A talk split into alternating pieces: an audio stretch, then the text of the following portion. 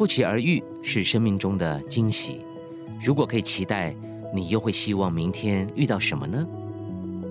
但有件事，你我都不希望遇到，却又无法回避，那就是人生的终点站。如果你能够预见那一刻的来临，你会想要用什么方式跟大家说再见呢？而最后的你，又想留给大家什么呢？大家好，我是黄子佼，在卫生福利部遇见遇见的系列 Podcast 节目，我们试着接近道别前的那一刻。并且了解，在面对生命的最后一刻，要如何为自己做决定。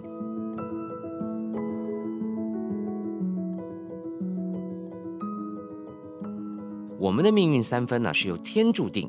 那既然呢，我们不能决定什么时候出生在什么地方、什么家庭、拥有什么长相或什么生肖星座，那我们又可以用什么方式掌握或决定自己的最终站呢？今天我们要聊的就是善终三法里面的预立医疗和病人自主法，在我们人生当中呢最后一里路的重要性。和我们讨论的是一位很年轻的朋友，辅仁大学的暖轩同学，你好。Hello，大家好，我是来自辅仁大学大传系的汤暖轩。而在我们身边呢，有一位很特别的来宾，他是一个命理专家，也是一个知名的 YouTuber。那常常呢，各位可能在命理节目看过他当客座老师，也出过书啊，写过一本《现代生活算命书》，对吗？对。哇，OK，他看起来好年轻哦。最重要的事情是，他还参加过比赛啊。二零二一年全球算命师大赛 季军啊，欢迎简少年，你好。焦哥好，暖先好，很开心来这里跟大家分享。我我也是第一次听到玉立医疗，哎，今天来这里学习，耶耶耶耶，我们一起好好讨论哈。不过很特别，因为待会你可能要相对用不同的角度，是因为你懂的是命理方面的知识跟常识，哈好，确实看起来好少年哈。好了，那我们要开始讨论今天的话题喽。呃，我们刚刚讲到命理老师，那命理其实是在生活当中预知未来，同时提醒我们趋吉避凶的一种技术。一种学问哈，不老实讲，要做这样的决定哈，一定不是只有自己理解，还要旁边的人、家人的理解，或是你亲人的支持，不然到时候真的要预立的时候啊，一定会有旁边人会想推翻这些事情，然后甚至你的所有的努力就白费了。所以我想先问一下简少年哈，哎，命理哈。可以增加我们对未来的了解嘛？对，然后同时回避一些不该发生的事情喽。那老师啊，在请教你这些命理的这些民众当中哈，一定有很多人哈想问你自己能活多久哈，或者是呢 能不能长命百岁哈？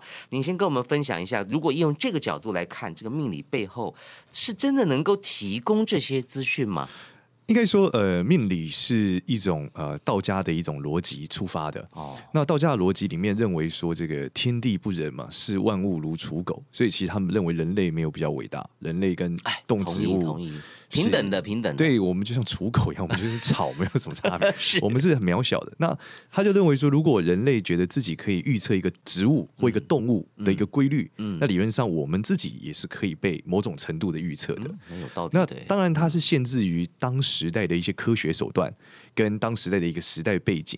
所以你会发现，他所谓的长命百岁是，呃，古人可能透过观察就发现人类大概能活到一百二十岁。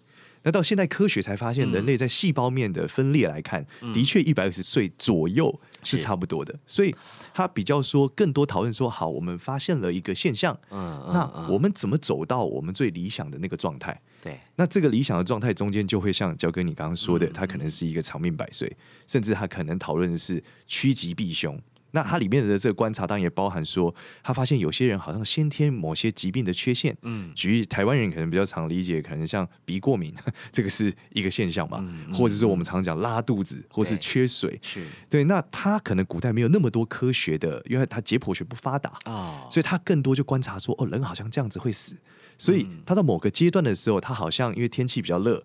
人跟天气互动以后，产生了一个可能会中暑，嗯，所以他就给了一些方案，这就叫避凶。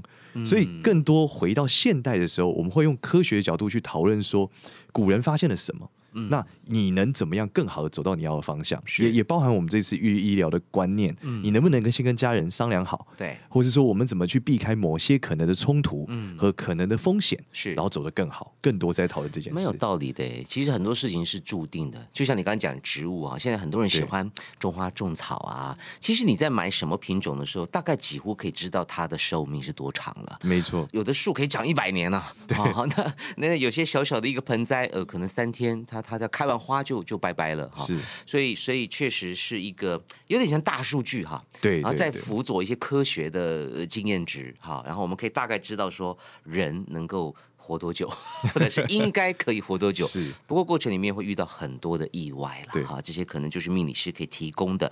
我知道你懂很多哈，你你可以看紫薇嘛，可以看面相，对不对哈？是好，可是我们回到人的身体啊，人他的是有使用期限的吧？这个这个这个每个人的身体的年限是不是不太一样？那么在辅佐以性格啊，或者是 他的命中注定的事情面相啦、我们到底该怎么去看待人哈？现在不讲动物植物了啊，人的生死这件事情，同时因为这些建议。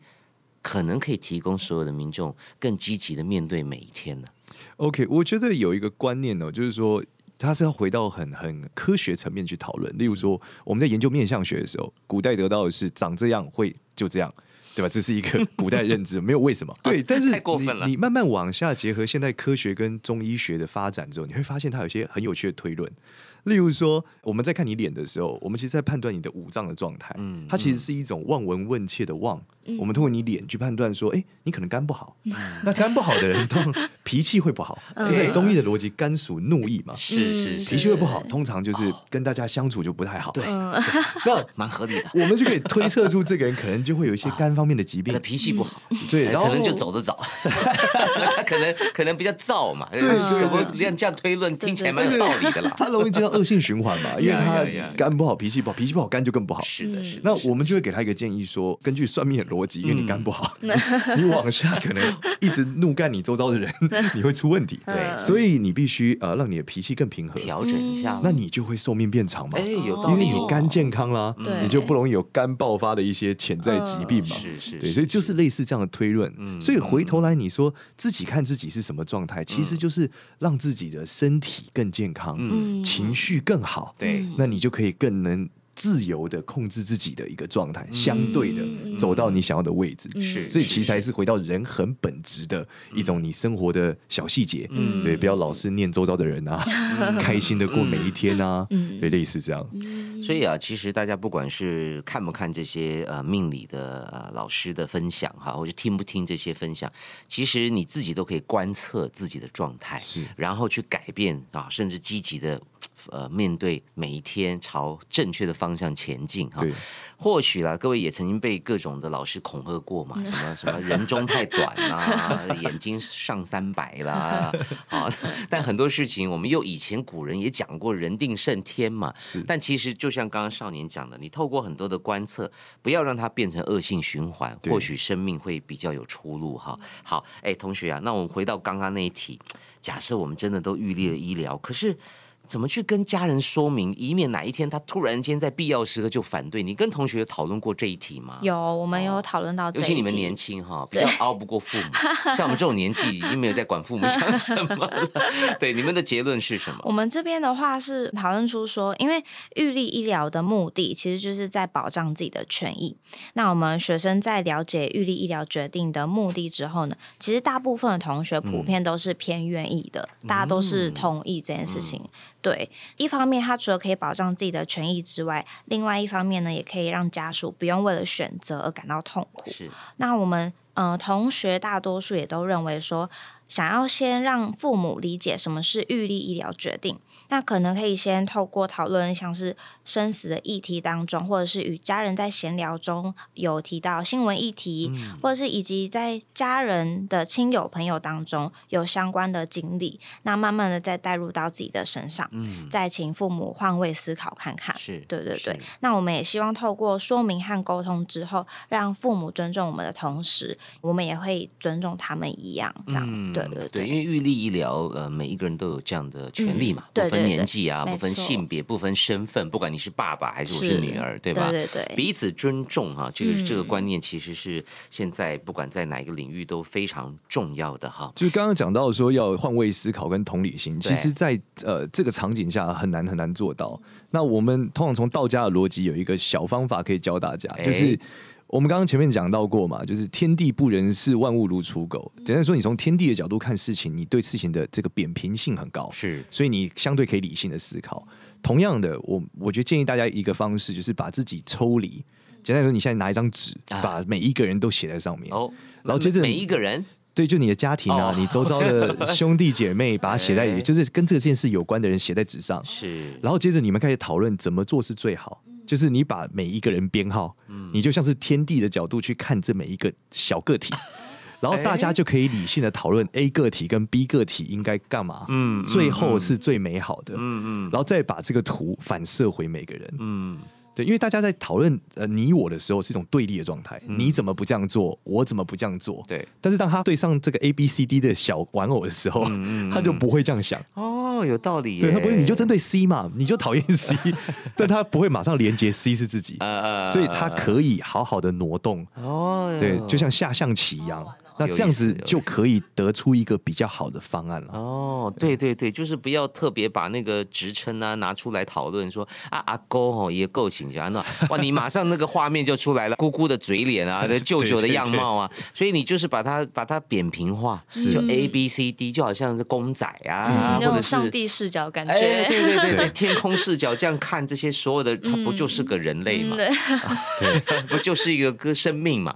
然后再来调整大家的心态，嗯或者去研究大家可能往哪里走。哇，这个这个练习蛮有趣的耶。对，这个可以说是哦预立医疗的华龙道了，要把它怎么样最好的走完。非常棒的分享好好。接下来我们就来继续聊玉立医疗这件事情喽。这个玉立医疗的意义是什么？少年，我想问你一下哈，因为因为可能您看的生死的事情比我们更多，案例更多哈。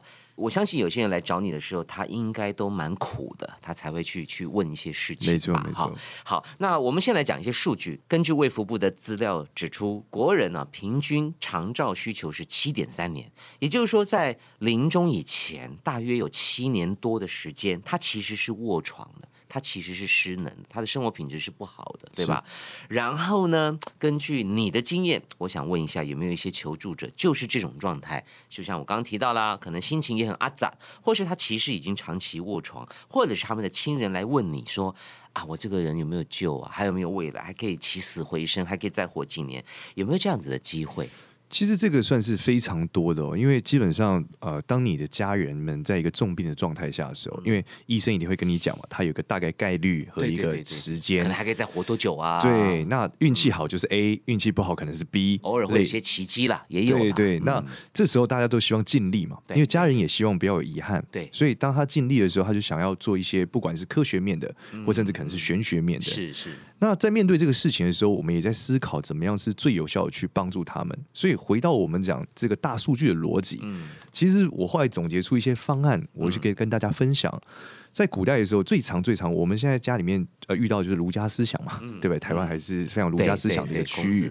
那我们回到儒家思想里面看，最常有效的方案其实就是孝感动天。嗯，大家都听过这句话吗？二十四孝，对对还有二十四个案例。哦，真的，那个也是一个数据啊。对，而且它能流传这么久，一定有它的一个道理的存在嘛。那你不管在每个朝代都会看到孝子的故事，这是绝对的。对所以我们自己在经验上的时候也是一样，就是如果所谓的奇迹发生，其实很大部分孝感动天是很高概率会成功的、哦。但是这个孝有很多面向，不管是从呃经济层面的，不管是他的那个祈祷和奉献或等等或陪伴，其实我觉得尤其是陪伴，就当他很很真诚的陪伴他的家人，而且希望他的家人得到一个我觉得得偿所望，或是实现他某种呃没有办法完成的事情的时候，其实达成奇迹的呃案例是有有的。那这个是第一个。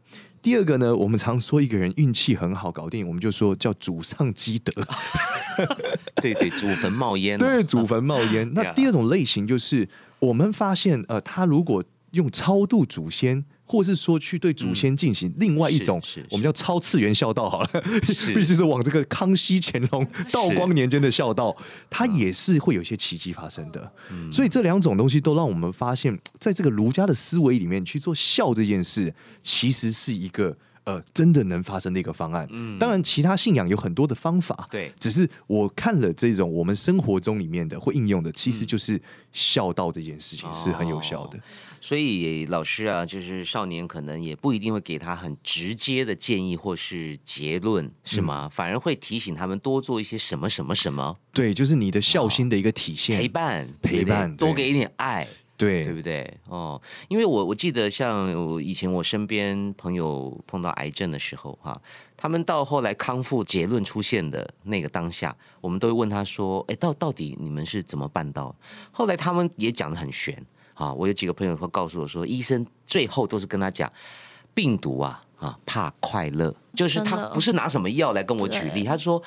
就是我要快乐，对，就是我我离病之后，他们一直提醒我要快乐。就像你刚刚讲陪伴的爱，身边的家人呢给予你很多的照顾。其实病人也有想要好好起来的那种神奇的动能啊，可能就是快乐。那这个快乐可能就有机会啊，去去引发一些什么结果。好，谢谢少年。那我想再追问一题哈，家家有本难念的经，有的家中啊，这个病人刚好可能就是那个支柱，经济支柱，嗯。或者是他是一家之主，那他可能呢本身也舍不得 family 哈，然后呢家人也担心说哇，那他离开之后我们经济来源怎么办？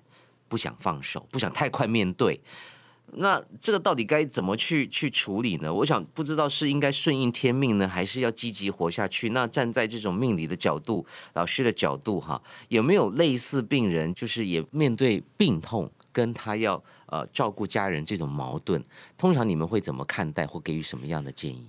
其实我觉得命理师，我们觉得很大的一个价值是给他一个关于未来的希望，某种程度是一个目目标感，是因为他其实，在当下发生这种事，他是很都是很突然，全家都茫然了。对，那他会很担忧他的明天或他的后天会不会就怎么样？但其实绝大部分事情是是会过去的，只要你有呃坚定的信心和你冷静和充满爱的去面对它。是，那这时候我们通常不会直接面对他的这个问题，例如说该不该放手等等，但我们会告诉他什么时候会变好。嗯嗯，其实你只要给他一个对应，例如说在明年或后年，他会往一个好的方向走。是，而他周遭的家人可能会有什么样好的方向？对，这时候他其实是有力量的。嗯，因为。他其实关键的困境不是他要怎么处理面前的事情，而是他对未来后面的担忧。对，所以我们更多是在讨论他什么时候会好起来。哦，然后跟他讲他得怎么度过现在眼前这一段的一个过程。嗯，所以他能做些什么？例如我们刚刚讲的，不管是呃孝道的一个表现，不管是一些宗教上面的一些寄托，可能都是一些方向。是，但是在哪一年他真的变好的时候，他会获得这个力量，他们能够坚持下去。有意思，有意思，确实是蛮有力量的。就告诉他一些希望，还有目标，是啊，而不是透露太多的天机。哈，其实或许命理师可能知道些什么，但也不方便直接说。但换个方法。充满希望的语汇去分享，对对，就是你真的就，例如说，你看出他就是后年四月份会变好，你就就告诉他这时间点，而不要去讨论他中间这个地狱般的这一段，不然他可能越听越恐怖。对对对，哇，所以其实命理师也是任重道远哈。但是还有一个角度就是说，很多人呃，尤其面对长辈是。啊。他很怕被旁人说你不孝，哈，你你放弃他了。我说我怎么让让家人去去去签这种写这种东西，好像你就是巴不得他赶快怎么样？真的啊，这也是一种另类的包袱哈。所以我们想问一下少年，就是说从命理的角度来看啊，放手让父母离开，在自古至今啊，在这个玄学里面，这是不孝的概念吗？其实我觉得最有趣的是哦，这个是我觉得亲子关系的其中一个环节而已。其实亲子关系在我们华人社会里面啊，一直都是一个很难解的问题。对，是一种家家难念的经。那时候我那我们就真的去回去看造成这个的问题，大家通常推脱在儒家思想里面。所以我们就回去去看这个儒家思想里面核心讲孝这件事，还真的有一本经叫《孝经》。有，我们打开来认真阅读一下，你会发现他在孝的体现反而不太是我们所谓的现。在眼前的讨论，这种例如说啊，你你是否放不放，这是孝不孝？他其实讨论的是父母的这个存在和价值带给你的精神，你没有办法把它往正向发展。哦所以你看，孝的起点是身体发肤受之父母，对你要爱惜你自己。哎呀，你最好不要刺青啊，不要干嘛的，还是有一派人是这样子的。对，但他讨论其实你要健康的活着啦，倒不是说你刺完，对，因为你刺了，搞不好有时候你心里比就是很很健康啊，你不刺搞不好更不健康对不。健康又去反扒吗心里对过不去。对，嗯这不过你讲的很有道理耶。其实身体发肤受之父母的意思是你好好照顾自己，对你好好搞定你自己，哎背后的意义，这样呢不要让父母担心。嗯没错，那我们再来看孝之终点，我们看起点跟终点嘛。那终点是讲这个立身扬名，以显父母。嗯这句话其实讲的是你把父母带给你的精神和他们正向的价值是。发扬光大，是。让大家觉得哇，你父母的这个精神是很棒的。对，所以再回到我们现在看到这个放与不放，嗯。更多的是我们去认知到，你有没有把真正的把你父母他们正向的、嗯。要带来的价值，对世界的一种认知，嗯。或他们的需求，他们的需求放在最重要的位置上。没错，我们去嗯把这件事完成了，对啊，对，让大家哎对他这个这个存在是是。有一个呃很正向的认知。对对，我觉得这个是一个表现。如果你说大家吵架打一打去，嗯肯定不是要彰显这个价值嘛。嗯对，所以我觉得更多还是回到我们讨论的爱和你怎么去把这个精神，嗯。嗯，把它往正向的方向去包括放大，他可以啊、呃就是很舒服的选择他怎么离开的，还有尊严的，对对哎，这样蛮有道理的。这样听起来好像仿佛他是另外一个层次的更高境界的孝道，而不是说我什么都听他的，他想干嘛就干嘛。好，以以前会觉得是这样嘛，就是说哎，爸妈说什么就是什么。自己的想法。对，那嗯有自己的想法，同时又尊重他啊，然后又符合科学的佐证哈那，医疗团队也都认证了，是吧？那就来做这件事情，他可能会是另外一个定义的孝。非常谢谢少年以上啊这些分享哈、那当然现在时代不同了，命理呢可以是辅佐我们每一天往前进的一种方式啊。但人生呢、除了这个天命之外呢，也要懂得掌握自己的命运哈、即使啊，可能命理老师都会跟你讲怎么样怎么样怎么样，不管你是星座啊、紫微啦、哈、测字啦等等等啊，甚至还有人类图哈、可是最终呢，还是希望你走出这个人生的阴霾，然后迈向自己的光明前程。所有的建议呢，都只是一个提点。最终呢，还是要正面积极，包括你去付诸行动、预立医疗，这些都是相对积极的态度哈。不过呢，讲到预立医疗啊，接着我想问一下同学了，因为暖轩跟他的小组在今天来之前呢，做了很多的功课，那不如就让你来跟大家分享一下哈。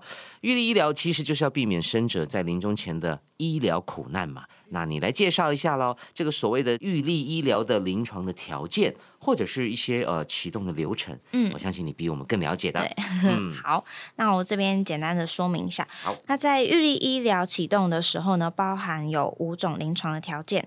第一种的话是末期的病人，嗯是那再第二种是不可逆转的昏迷状态，嗯，在第三种是永久性的植物人。那在第四种的话是嗯极重度失智，是那最后一种的话是呢，其他疾病状态的话，有点像是痛苦难以承受，或者是无法治疗而没有其他合适的医疗解决方法的疾病，像是渐冻人。对，那当这五种临床条件符合的时候，预立医疗才会启动哦。嗯，而且在启动之前呢，医疗团队都还是会依照医疗的常规进行必要的急救措施，它不会无故的拖延。嗯而且，那如何要判断，呃，是否符合这五款条件？首先是必须要经过两位相关专科医师，再来的话是至少要两次的缓和医疗团队照会的评估。所以启动整个程序呢是相当严谨的。哇，所以包括了呃几个项目啊，跟几个程序，所以呢，预立医疗也不是随便开始预立的，最主要的就是刚刚提到的，当他可能有机会，呃，必须要卧床失能很多年，可能会很辛苦，之前大家开始做点准备。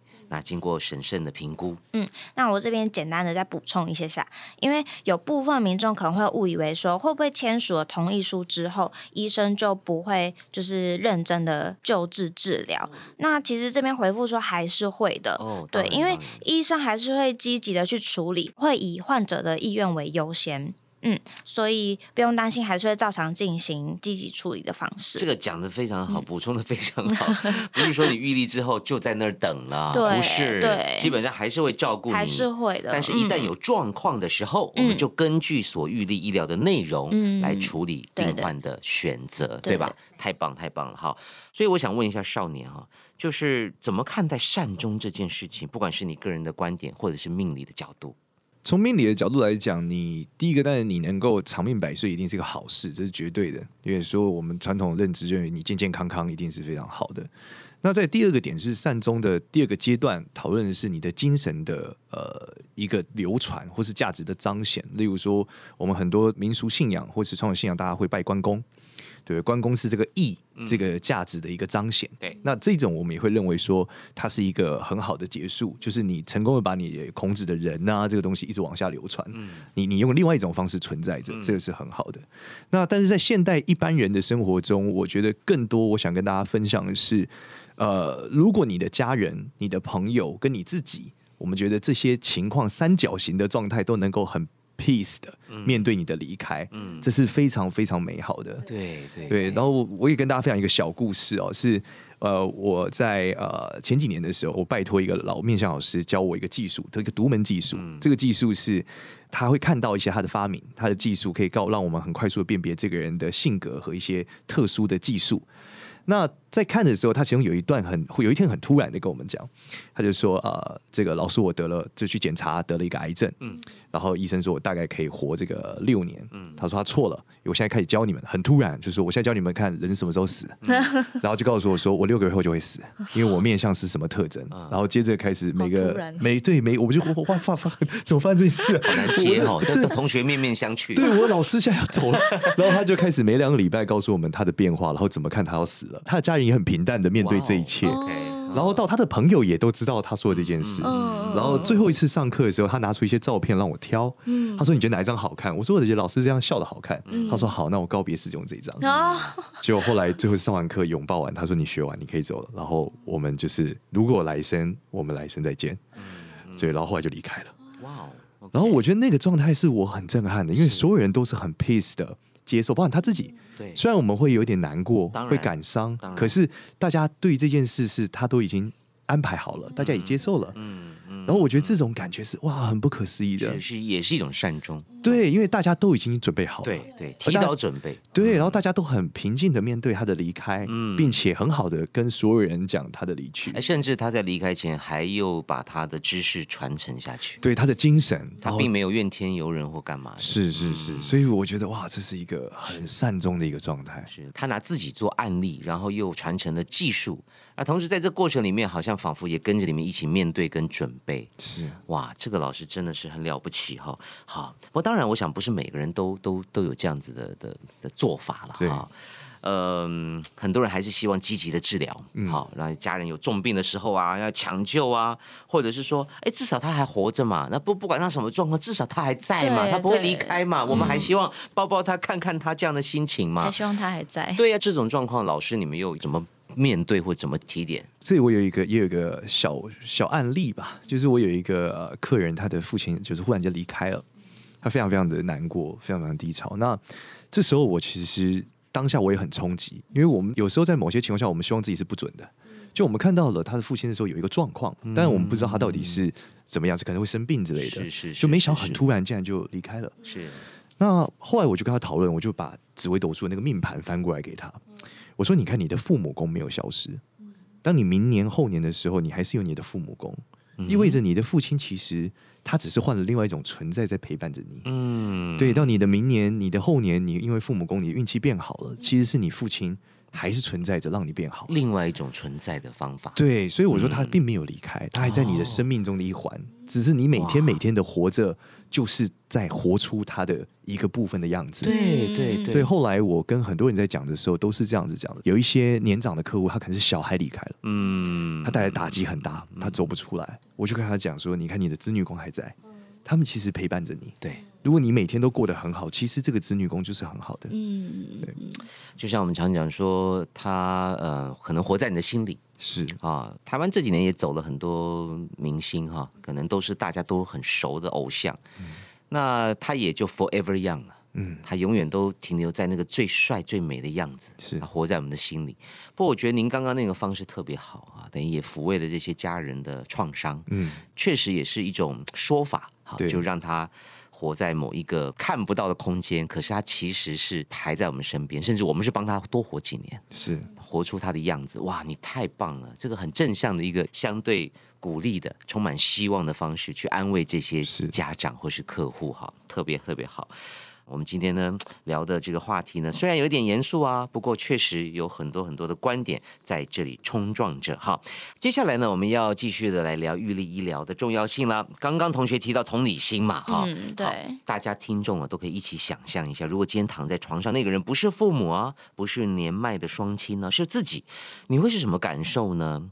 其实啊，现在啊，我们用讲的很难去感同身受了。而事实上呢，现在有一种自立支援的体验，有兴趣的朋友可以去试试看，或许有机会改变你的恐惧，或者是改变你对预立医疗决定的想法。那我来解释什么叫做自立支援哈，这是近十年来由北欧、日本到台湾一直在倡导的老人长期照顾模式。体验的内容呢，包括了让体验者哈，就包呃，比如说暖轩，你现在几岁啊？我现在二十二。OK，也可以去试试看呢、对啊哦嗯去去嗯穿上尿布啊、这可能回到小时候嗯婴儿对时期。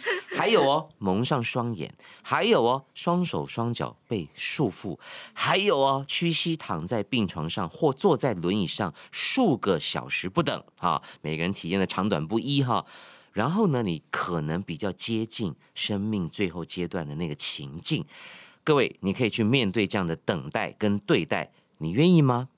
那当然，在那个过程，我相信你会有新的结论跟新的理念，甚至感触出现。好，这是一个分享，或许大家可以去搜寻一下自立支援体验。好，我们再回到生命的长短。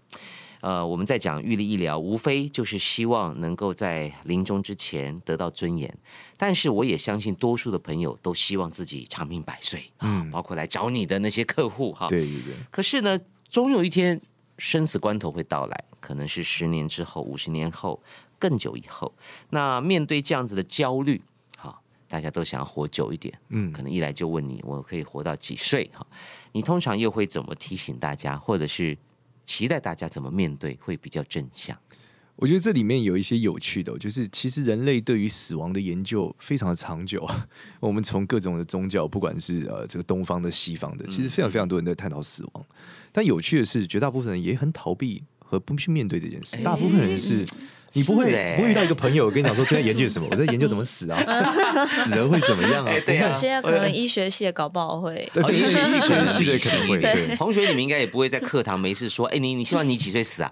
对，哎，死了之后怎么样啊？对呀、可能都聊要点什么饮料吧？哲学系的同学，然后他会讨论到这种哦对对对人生的议题那。是少数，对对对对，他们的他的他的学问是在那一块儿，对对对但正常大家交流、嗯不会聊这不会个。对，正常不会。我今天要不是来主持这个，我也不会没事一直在聊这些生死啊，什么我几岁嘛，对吧？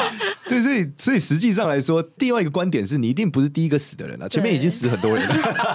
这个好，这个好，哎，你不寂寞，你不 lonely 对你面对的痛苦、困境、困难、犹豫，已经这世界应该重演了几千年挺了。大气所以我觉得大家是可以试着去横向的，就是不是说但但你有一个信仰可以朝你的信仰前进，但如果你没有一个信仰，你可以横向的去看待所有的信仰，这些哲学家、宗教家他们怎么在讨论死亡之后，对，因为你你担忧死亡很大原因，是因为你不知道死了之后是什么，对，也可能什么都没有对，但不管是怎么样，至少你有一个观点的理解。嗯。那当你充分的去理解之后，你就可以拥抱它。嗯，对你，你要不要选择它是一回事啊，但是你可以拥抱这个观点嘛？对，对，尤其我们现在讲，大家都是这个呃言论自由的时代，对。我我们尊重每一个人的观点是，是我可以不不喜欢你，但是我尊重你的存在嘛。嗯，那我觉得这一种对于死亡之后的观点的书籍有非常多了，嗯。然后你可以透过研究他们中间找到一些有趣的共性，嗯。你会发现大家对于死亡的认知可能都有一种解读，但这种解读中间可能有一个核心的价值。嗯。那再回到你的生活中去找一个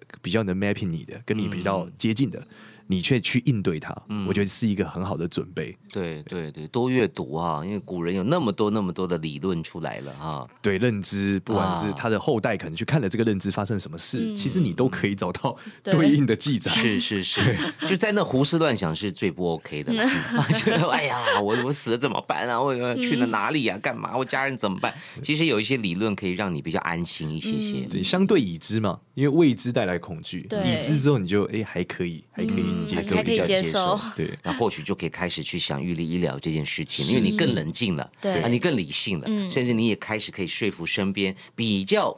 哎，顽固的长辈了，你也不能怪他呀，因为他活得比你久啊，他得到的恐惧也比你多啊。是他很近嘛，他离这个事情很近。就是到了某种年纪呢，你参加丧礼比参加婚礼多啊，所以你会开始怕嘛。对所以你也要理解长辈为什么不愿意去面对生死，是是面对这些所谓预立医疗这么新的概念。是哎，甚至你也可以带他去体验嘛，让他提早知道说，其实也就是这样啦。好，那你就有也许有一天我们会面对。所以同学哦，你就是离这个可能比较远一点。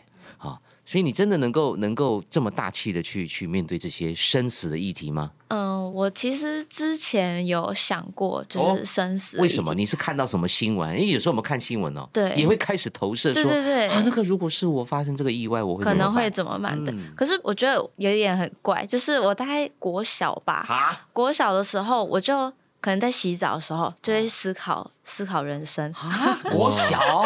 就洗澡的时候洗洗，很然后就就想说，嗯，可能我、我死之后会去会去哪里？就可能什么灵魂啊，去哪里飘啊？可能看看这个世界啊。电影都这样演的嘛，对 还还还没死，可能就出 电视窍了。看太多，我自己是电视儿童啦。但是如果真的遇到有一天要去做预立医疗，以你自己啦，先不管你其他同学啦，嗯嗯嗯你你是你是 OK 的吗？我是可以的，因为像我们刚刚提到，也是保障自己的权益的一种。对，对，所以我觉得能够事先的先呃确定好说，因为我也不知道我们之后会不会有发生什么意外啊，或者嗯。是什么状况，这些事情未知真的是很难去避免。嗯。预立这种事情就是保障我们的权益，是可以能够让自己比较安心，嗯，对，安心的离开，对，安心的离哦。开，然后身边可能家人也可以做这个决定，对。对。然后就像刚刚少年讲的哈，就是说生命其实没有不见了，它可能换个方式存在。是最后，少年还有什么结语可以跟大家分享，或者是提醒一下大家怎么去面对生死，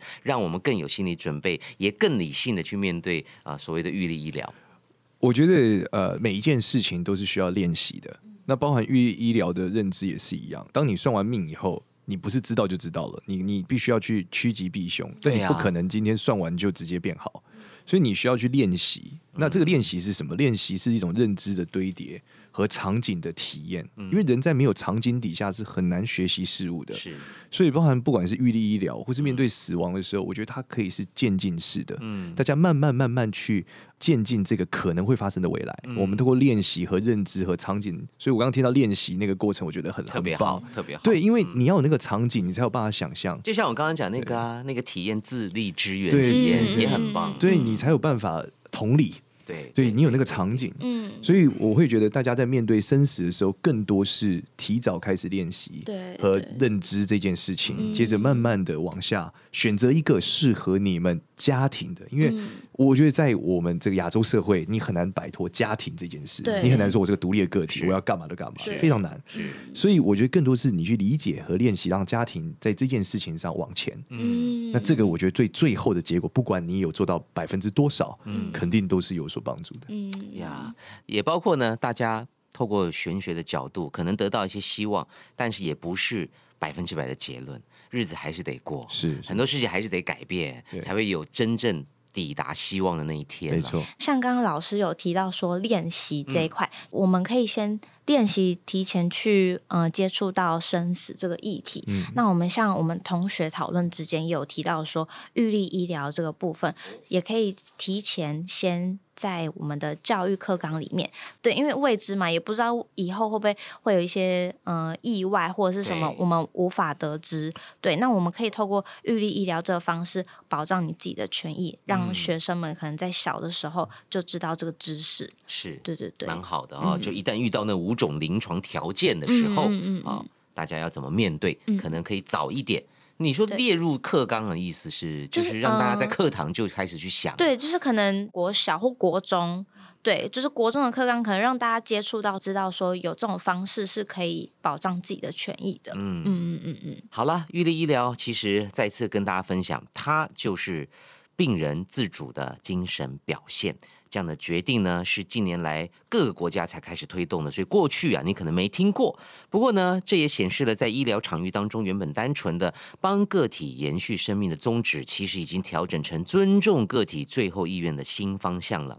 所以啊，如果你想对玉立医疗有更多的了解，想要了解玉立医疗决定的各种的流程，包括我们刚刚所提到的啊部分的一些些资讯，可以点击节目的资讯栏位，会有相关的官网以及专区的。连接提供给各位，在人生的旅程中，我们有幸能够遇到许多美好的风景，包括今天我遇到了暖轩，遇到了少年，但终点总会到来，在道别之前的每一次呼吸，都值得我们好好的感受，直到生命的最后一秒，都要好好活着。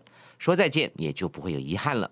谢谢大家收听今天的节目，也谢谢简少年，谢谢，谢谢暖轩，谢谢。如果喜欢今天内容，记得按订阅、评分五星。我们还是有些压力的哈，希望这个节目很受欢迎哦。